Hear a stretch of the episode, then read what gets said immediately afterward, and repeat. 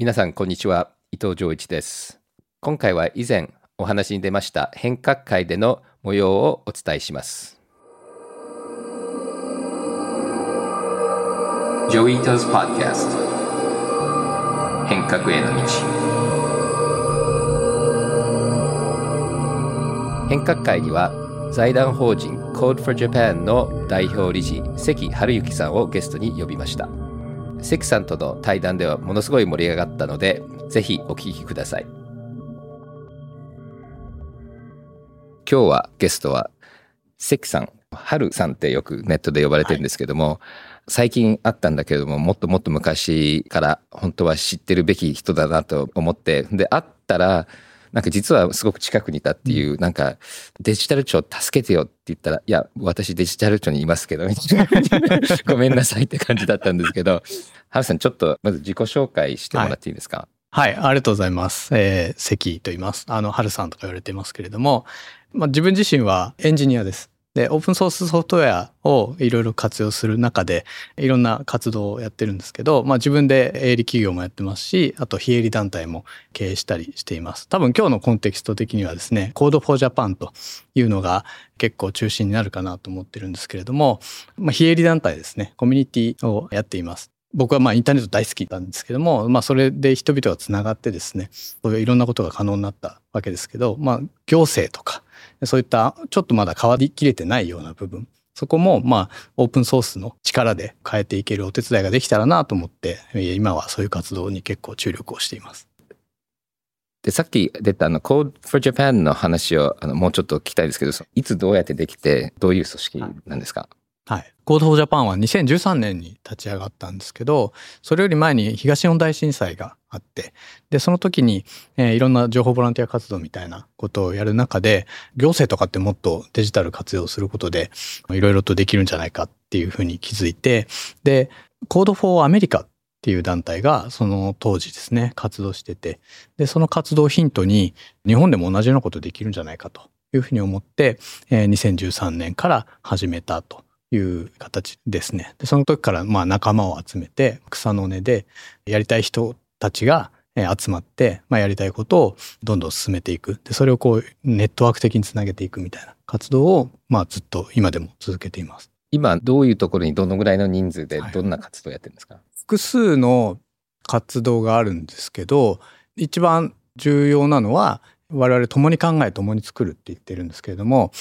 地域の人たちとか、まあ、課題を解決したいような、え、若い人たちとか、まあ、そういう人たちが行政とか公共サービスにただ文句を言うんじゃなくて、手を動かしながら課題を解決していく、そういうコミュニティ作りをやっています。でそのコミュニティ作りは各地域、日本のいろんな地域でコミュニティが活動してまして、今国内で80地域ぐらいで、Code for 札幌とか、 Code for えー、大阪とか、まあそういう団体が活動しています。で、それらは僕らがコントロールしてるわけではなくて、それぞれ独立した団体で、我々は緩くコミュニティとして横をつないでいるみたいなことをやっています。で、もう一つその、 Code for Japan 本体でもハッカソンをやったりとか、シビックテックっていうんですけど、まあそういうののアクセラレーションプログラムをやったりとか、あと自治体向けにいろんなデータ活用のワークショップをやったりとか、そういったことをやっていて、で、Code for Japan は Slack ワークスペースがあるんですけど、そこにはだいたい5000人ぐらいが参加して、まあいろんなことをやったりしているっていう感じですね。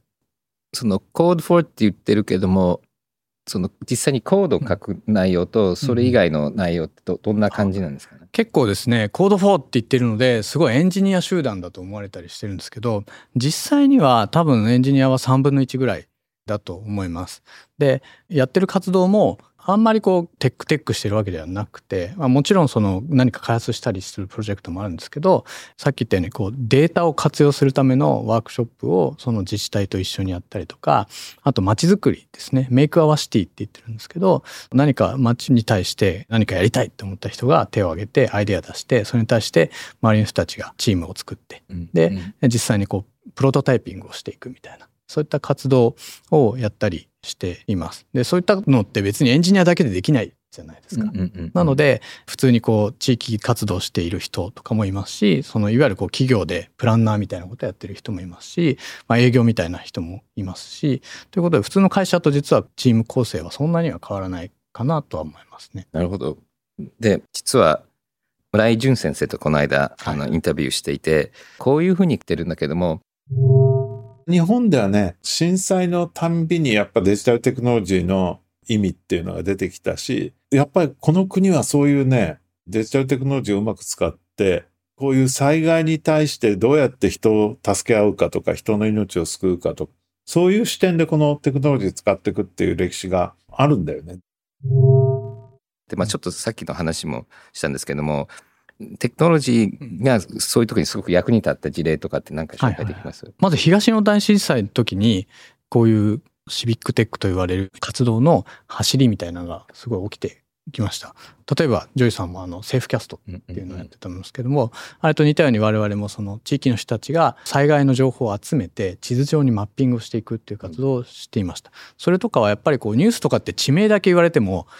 あんまり土地勘ない人わからないじゃないですか。それを地図にこうまとめていくことで、あの、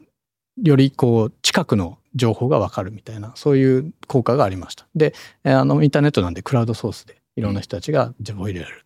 で、今回コロナが発生した時も、たくさんのサポート活動っていうのが生まれていて、例えば東京都が新型コロナ感染症の対策サイトっていうのを作ったんですけど、えそれを我々 Code for Japan がオープンソースで開発させていただいて、で、それオープンソースで作ったので、よりいろんな人がこうサイトの見見栄えを良くしたりとか、えー、機能を追加したりということの改善はお手伝いできました。まあそうするとこうサイトがどんどん日に日に勝手に良くなっていくみたいな。うんうん、いや、それ聞いてすごい、僕も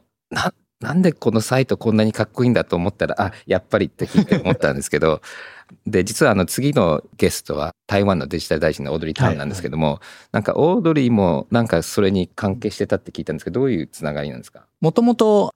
台湾でオードリーさんが始めた g0v っていうコミュニティがあって、それも Code for Japan と似たようにシビックテックを推進している団体なんですね。で、同じ時期に始めて、いて結構その前からですね僕らが台湾のカンファレンスに遊びに行ったりとか逆にオードリーさんが Code for Japan のやるワークショップに来てくれたりみたいなそんな感じであの交流があったんですね。すごい彼らから学んだことはめちゃくちゃ多くてでそういったことをやる中で今回コロナが発生してさっきの東京都のサイトを作った時にあのオードリーさんが我々の GitHub のリポジトリを見てですね、まあ、漢字が1文字こうえー、間違ってるわけじゃないんですけど、この書き方の方がいいみたいな提案をこうプルリクエストしてくれて、すごい夜だったんですけど、それはすごいこう興奮しましたね。すごいと思って。その、まあ、オードリー自体は、それより前からですね、我々のワークショップ、まあ、全然有名になる前に、我々のワークショップ来てたりとか、はい、あの、僕も実際向こうで直接話をしたりとか、いうことで、あの、もともと関係はありました。非常に仲良かったです。で逆にもう、あの、コロナ後めちゃくちゃ有名人になってみたいな感じで、あまあまあ、確かに、あの、すごい人だから、すごい話題にはなるよなと思いました。なるほどね。あで、まあ僕もオードリーのこと、まあいろんな周辺で見てて、本当に、あの、オードリーがやってたそのガブゼロとか見てると、なんか、すごいコミュニティがバイブラントと元気なような気がするんですけども、うん、そ、ね、日本と比べて台湾ってどどんな感じだと思います？台湾はですね、これはもう向こうのカンファレンスとか行ったり、向こうの人たちと話すと感じるのは、非常にこう若い人たちがものすごく積極的にこの社会を変えるっていうことに対してコミットしているっていう姿勢ですね。で、あの、まあ、オードリー自身結構若くしてデジタル担当大臣に抜擢されてるところもすごいですけど、やっぱ彼女だけじゃなくて、ガブゼロのコミュニティ今1万人以上、その、Slack とかにもいるんですけど、やっぱいろんなアイデアが常に出てきていて、それに対してやっぱこう、どんどん手を動かして実装していくようなエンジニアとかもいて、うん、で、だそこら辺の勢いみたいなものが日本に比べるとやっぱりすごいこうやっぱり危機感もあると思うんですね main China に対する危機感とか,、うんうんねえー、だその危機感の違いとその行動力のアクティブさみたいなところがだいぶ違うなと思いますね。危機感って大事ですよね。なんか、まあこれよくことわざであるんだけど、ゆっくりと動くと危機感が上がんないから結局動きづらい。なんか台湾みたいにこう目に見える危機感を感じてる方が元気で、あの僕中近東に住んでた時、よくベイルートとかの人たちと話していて、で、彼らも戦争で育ってるんだけども、すごい元気なんだよね。うん、で、やっぱりこう生きててよかったみたいな普通のもののありがたみの中で暮らすと、なんか逆にハッピーになるっていう感じがしてて、そしてそのアメリカもそうだし日本もそうだけども逆に豊かだからなんか豊かが普通になっちゃってその普通の中でなんかエネルギー不足になっちゃうような気がしてだから不幸をこう願うのはおかしいからそれは良くないと思うんだけどもこう目に見えない危機っていうのがなんとなく一番実は危ないかなと思っていて。そうでまあそういう意味で僕最近見てて思うのは環境問題の危機がみんな多分感じるようになってきたのでで環境問題のまあ良さっていうと変だけども世界がみんな一緒に入ってるから多少。だからそういう意味で言うとポジティブな動きが出てくると思うんですけどもその今 Code for Japan とかの中でも環境問題ってどのぐらいのあのなんかマインドシェアなんですか、マインドシェアとしてはですねまあもちろんこう世間一般よりは強い危機感を持っている人が多いと思いますが例えば具体的にじゃあプロジェクトがどれだけ起こっているかというと、まあ、残念ながらもうちょっとこう具体的な例えばコロナで起きたような活動に比べるとまだまだ例えば台湾とかに比べるとプロジェクト数は少ないのかなとは思いますね。なるほどね。でちょっと聞きたかったのはそのオープンソースであの、まあ、今回デジ庁も出るし例えばサイバーセキュリティの戦略でもなんかオープンソースとかいろんなとこで言葉は出てるんだけどもただオープンソースってそのオープンソースのコミュニティがすごく重要だったりお金で別に作れないし調達の仕方からプロジェクトのやり方も全部変わるじゃない？で今日本ってオープンソースに対してどんな感じで本当に全部オープンソース化って可能なんですかね？えっと、まず日本がどんな感じかというと結構オープンソースに関する認識って日本の国内では10年前ぐらいから変わってないと思うんですね。あんまりそのオープンソースコミュニティが正直育っていないですし企業側もあのオープンソースはあんまりこう戦略として取り入れているようなところは少ないと思います。まあ使ってはいるし多少コントリビューションもしているけれどもなんか戦略的にスタンダードを作ろうみたいなとか、自分たちの作ったものをオープンにしてその影響力を持とうみたいなことをやってる企業は少ないっていうのが残念ながら現状だと思います。自治体なんかは特にそうです。うん、政府と地方自治体で、えー、年間1兆円ぐらいですね。その IT 予算支出してるわけですけれどもそこの中でオープンソースになっているものなんかもうほとんどないと思いますし、うん、政府側も別にそれを条件に入れたりしないのでなかなかそれを例えば今からオープンソースにしますっていうのはかなり時間のかかるチャレンジ。うん、だから結構この間トラビス・オリファントっていう何パイ作った人とも話したけど結構みんな何パーセントオープンソースになるべきかっていろんなターゲット言ってて6割なのか7割なのかいろいろあると思うんだけどもだから全部ではないと思うんだよね。だけどもっともっとなるべきだと思うんですけどもそれは同じですよね。同じです。ね、はい。あの、連邦政府とかは数年前に、これからする調達の20%オープンソースにするみたいなことを、あの、挙げましたけど、日本もそういうような、その何パーセントぐらいはオープンソースにしようみたいなことはやった方がいいですし、うん、地方自治体1741あって、うん、それがそれぞれスクラッチで作ってるって、まあ、普通に考えてやっぱ非効率おかしいよね。ですか。うん、あやった方がいいと思います。確かに Code for America のジェン・パーカーだったと思うんだけども、うん、ポリシーとして何か作る前にまずすでに存在してないかっていうのを調べて、でそれがオープンソースだったらなるべくどうしてそれに貢献しないかっていう説明をしてから調達だったり作るって言ってるんだけどもそういうなんかベーシックなことをやれるだからそれこそデジ庁ってそれのエグザンプルにしてもいいと思うんだけども、僕はまあなんかあの構想会議みたいなちょっと遠くて見えない距離でしかいないんだけどもその話せないこともあるかと思うんだけどももうちょっとそのデジ帳みたいなところの中でそういうベストプラクティスっていうのって作っていく動きとかってあるんですか？はい。それは実際例えばココアとかはバグがあったせいでなかなかこう、えー、信頼感がまだないソフトで、僕が今そのプロジェクトに関わってるんですけど、あの、それとかは今オープンソースで公開をしてですね、あの、いろんな人が関われるようになっていますし、あと実はその最近、ちょっと話題になっているそのプラトーっていう国土交通省が作って公開しているソフトウェアなんかあれオープンソースがベースになってたりするんですね。なので活用していくための体制づくりっていうのは着々とできつつあるのであとはまあ認識が変わっていっていろんな調達の中にそういう条件が入ってくることだと思っています。でも結局今度はじゃあ何パーセントでやろうって言った時にそれ作る人が必要でで特に地方にそんだけ行くとそのキャパシティビルディングっていうのかなその人材育てその学校とかもちろんあるんだけどもそれこそ Code for Japan みたいなのがそのキャパシティをサポートしていくっていうのはあるんですか？まさにそういうコミュニティにしていきたいなと思っていてそのおっしゃるようにそのオープンソースってやっぱコミュニティが必要で海外だとやっぱそれをこう企業が支えているっていうのがいっぱいありますよね。でだから我々ももちろん頑張りますけどその普通の IT 企業側がオープンソースを使ってどんどんこう逆に調達とかもオープンソースを使った方がいいよねっていう世界になって、あのそういった形でちゃんとこう給料をもらってオープンソースコミュニティでこうコントリビューションするとか逆にオープンソースコミュニティから、えハイアリングして、えシステム開発するみたいなそういう動きが出てこないと多分こうちゃんとは広がらないかなと思います。よくあのマイクロソフトが GitHub を買ったのはオープンソースコミュニティへのブランドビルディングで、でも多分オープンソース本当に助けたいのか人材が欲しいだけなのかちょっとわかんないんだけれどもそういうのは結構あるけれどもただそういうのにもかかわらずやっぱりアップルはほとんどコントリビューションっていうかゼロですよね。うん、で、で、多分ね、アンドロイドがそんなにうまくいかなかったから、グーグルもややオープンソースネガティブな雰囲気が最近出ていて、で、Facebook もあんまり出してないんで、はい、結構オープンソースの優秀な人たち、ああいうとこにどんどん入っていっちゃって、アメリカも今ちょっとあんまりよろしくない状況に向かっていると思うんですよね。だから多分ね、新しいオープンソースのあり方が必要かなと思うんだけど、ただ、クリプトカレンシーとかトークンを見ると、あれは結構そのオープンソースコミュニティにお金が行くんだよね。だから、まあ、ビットコインもイセリアムもオープンソースじゃない、だからそういう意味で言うと、今まではそのプロトコルレイヤーにお金行かなかったんだよね。だから W3C もお金ないし、あの、まあ、ICANN は変な構造でお金持ってるけど、大体そういうスタンダードレイヤーはないんだけども、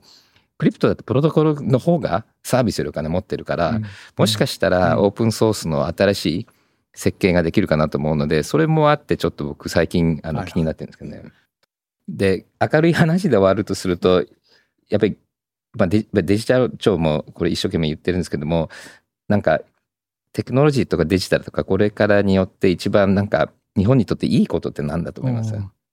僕のスタンスからするとテクノロジー活用すると何がいいかって多様な人たちがその参加できることになることだと思うんですね。うん、具体的な例で言えばさっき言ったような東京都の感染症対策サイトにオープンにしたことで何が起きたかというと色弱の人たちがこの色だとグラフが見にくいからこのふうに色を変えたいみたいなことを、その要望するだけじゃなくて自分たちはこういう色の方がいいっていうふうにそのプルリクエストが遅れたわけです。やっぱそう自分たちで変えられたしその方がまあ他の人にとっても見やすいみたいなことにもつながったしあとは UD トークっていうそのスピーチトゥテキストのやってる会社の人とかもいて僕らのイベントには毎回そのユリトーク入れて文字情報も含めて提供したりしてるんですけどそういうことをやることでいろんな人がコミュニティに参加できるし、まあ、僕らの先にある行政とかにもただ要望言うだけじゃなくてこの方がいいよねっていう、うん、もっとこうコントリビューションできるわけですよね。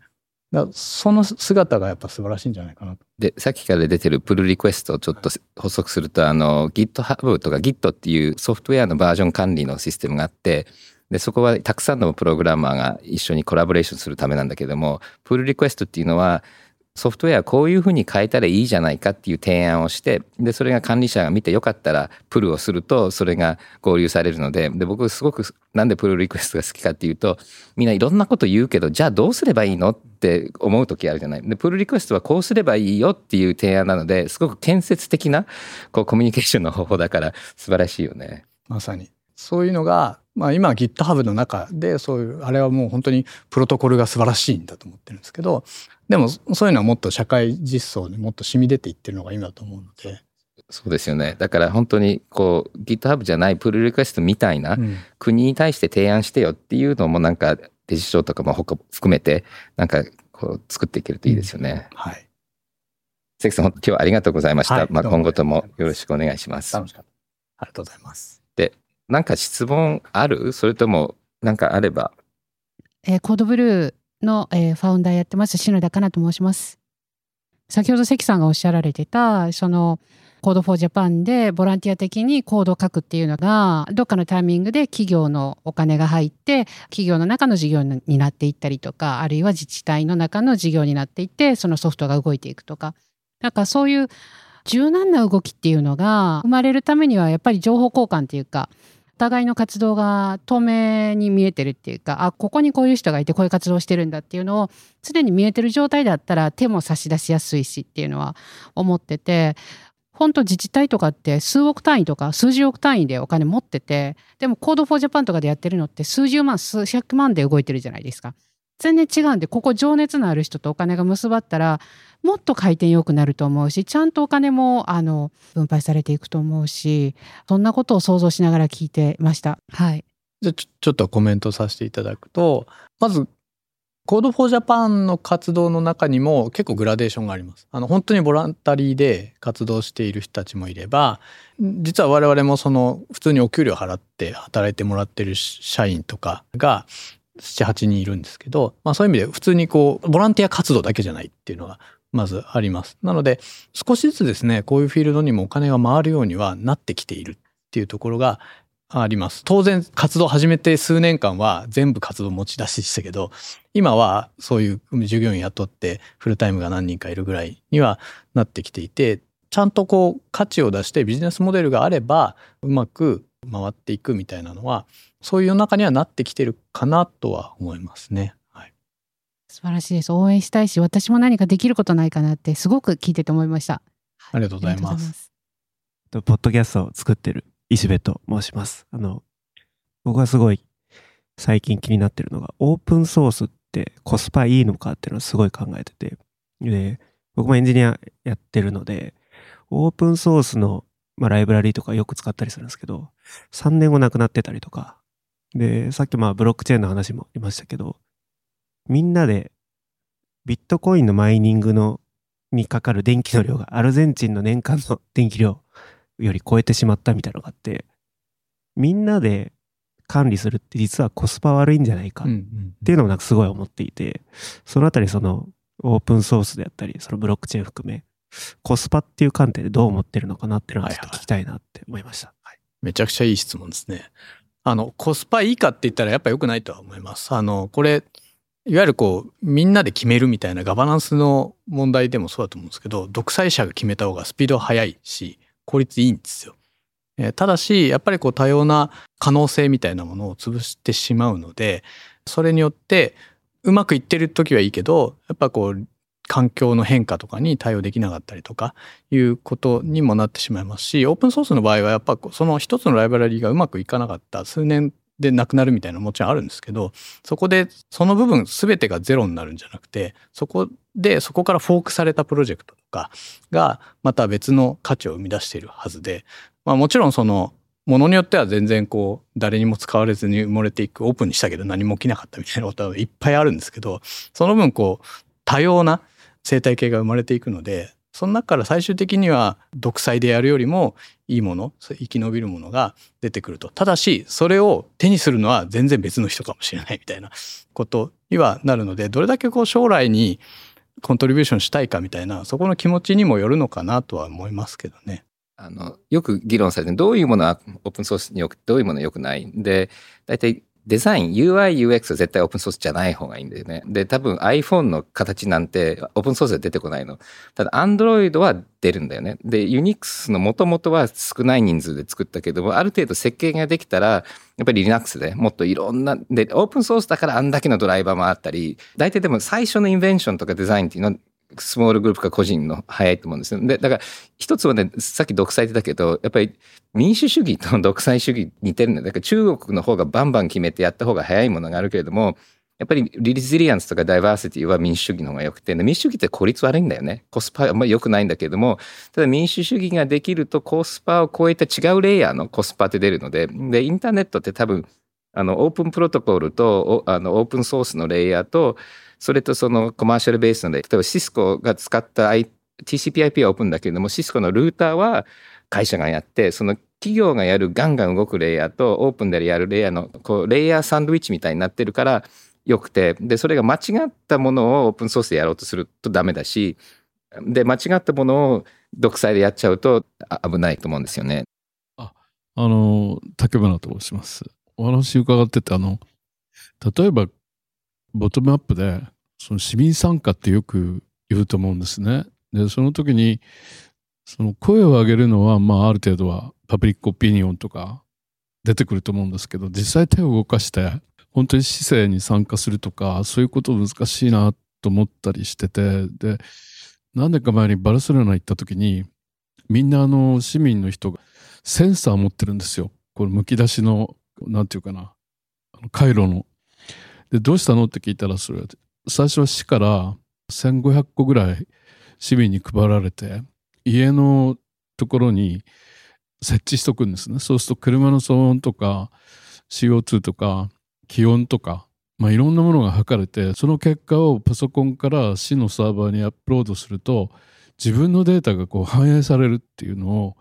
みんなものすごく楽しんで、実際最初は1500個ぐらいしか配られなかったのが、その後またリクエストが多いんで配ったり、今1万円ぐらいで売ってるんですね、それ。で、それわざわざ買って自分でそのデータをアップロードする。それによってその市のその情報が自分の小さなデータでもその市のあの役に立てばっていうそのまあある種の公益性をみんながこう参加してるっていう姿を見て何かそのセンサーの一つでそういうふうにこう市民の参加の形が変わるんだって思ったことがあるんですけど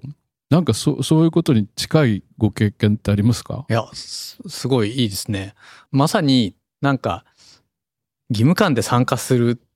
みたいなのってしんどいじゃないですか。僕自身もまあそんなに意識高い方じゃないんで、なんかやっぱ楽しいこととか、僕らよくこう正しいことよりも楽しいことやろうって言うんですけど、その感覚で街づくりに参加できるようになったら本当に素晴らしいなと思いますし、僕らも日本でぜひやりたいなと思ってる活動の一つです。で、えっ、と、まあ、実際こう僕らの活動の中でどういう、そういうのがあったかというと、例えばですね、あの、バッドオープンデータ供養寺っていうですね、コンテンツがあります。これ何やってるかというと、世の中のバッドなオープンデータをクレンジングして供養したって言ってサイトに載っけるみたいな。で、あと、時々こう、オンラインでみんなでこう怪談話のようにですね、こんなオープンデータがあって、こう供養したみたいな、チーンみたいなことをあのやったりしています。悪いデータをクレンジングするなんてもう作業的にはもう楽しくもなんともない作業なんですけど、そうやってこうコンテンツにしてしまうと、なんかむしろ供養に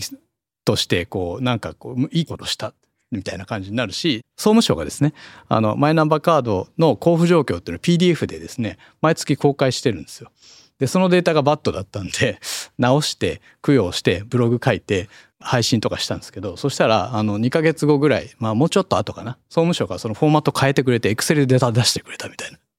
のがあって、やっぱあの、なんかクリエイティブにするってすごい大事だなと思います。どうもありがとうございました。本当にあの話は面白くて、僕も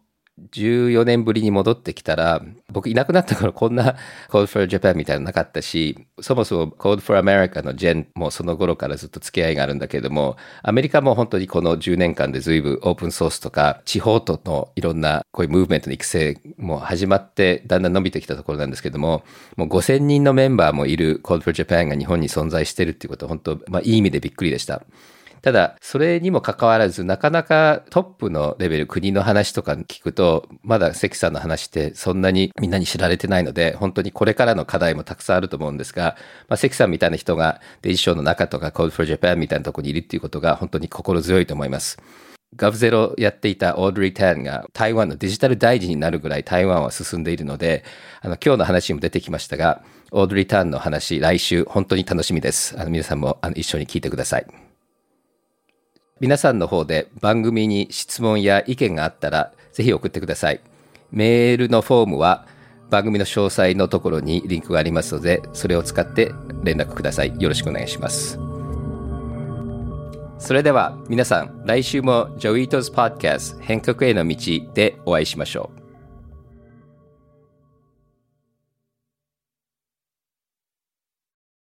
デジタルガレージは危険な海に最初に飛び込むファーストペンギンスピリットを創業以来大事にし続けていますこれから来る Web3 オープンソース時代を見据えたテクノロジーで新たなビジネスを生み出す仲間を募集しています番組詳細欄にあるリンクよりぜひご覧ください Web3 is here. Join us. Join the first penguins. New Context Designer Digital Garage.